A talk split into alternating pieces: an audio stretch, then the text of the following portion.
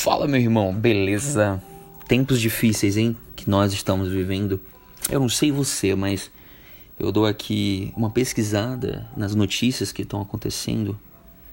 Eu fico aflito, ansioso. Meu Deus, que mundo é esse que a gente está vivendo? E isso não é de hoje.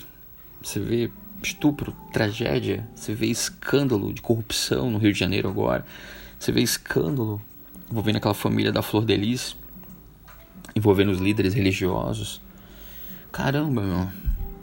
Aí eu te pergunto, qual que é a sua e qual que é a minha atitude em relação a isso? A gente julga ficando ali su superior moralmente, espiritualmente? A gente ou a gente ora? Segundo Timóteo, capítulo 3, olha só, profeticamente, o apóstolo Paulo falando, nos últimos dias, lembrem-se disso, haverá tempos difíceis.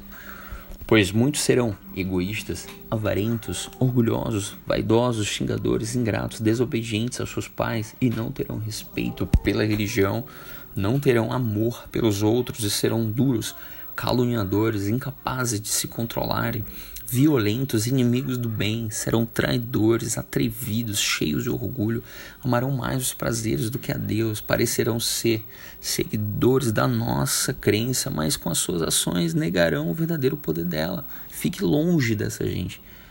Parece muito com o que a gente vê, né? ou não é, querido? O amor ia se esfriar, Jesus já falou isso aí, mas não todos. O apóstolo Paulo fala que os homens serão, mas não todos os homens, eu nem você, a gente não precisa fazer parte disso. E a gente não precisa ficar numa arrogância espiritual ou moral dizendo eu sou superior. Nós devemos orar pelas essas vidas, devemos vigiar e orar. Aquele que está de pé, cuide-se para que não caia. Que Deus nos livre de sermos pedra de tropeço, como ele mesmo falou lá em Lucas. É inevitável que venham escândalos, mas ai do homem pela qual eles vêm.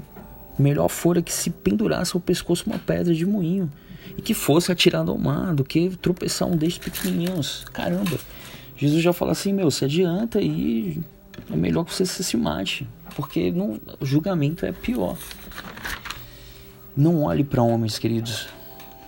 Não olhe, as pessoas são falhas, os homens são falhos.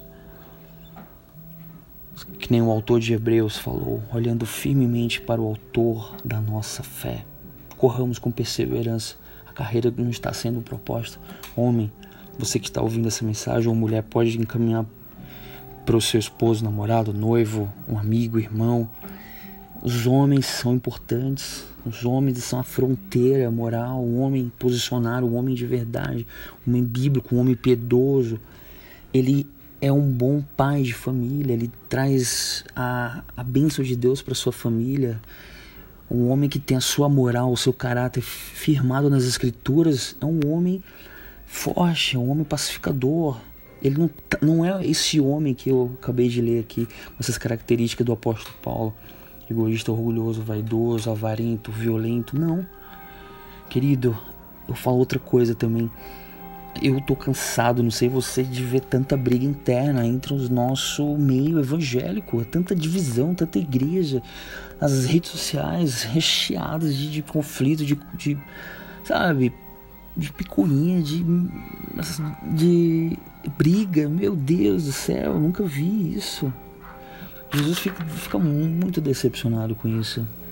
A gente usa a nossa boca, os nossos dedos para ter para falar de Deus, as boas novas, orar sim, não fechar o olho para o mal, não torcer a verdade, claro, que é certo é o certo, errado é errado, mas que a gente possa gastar o nosso tempo levando boas novas, queridos.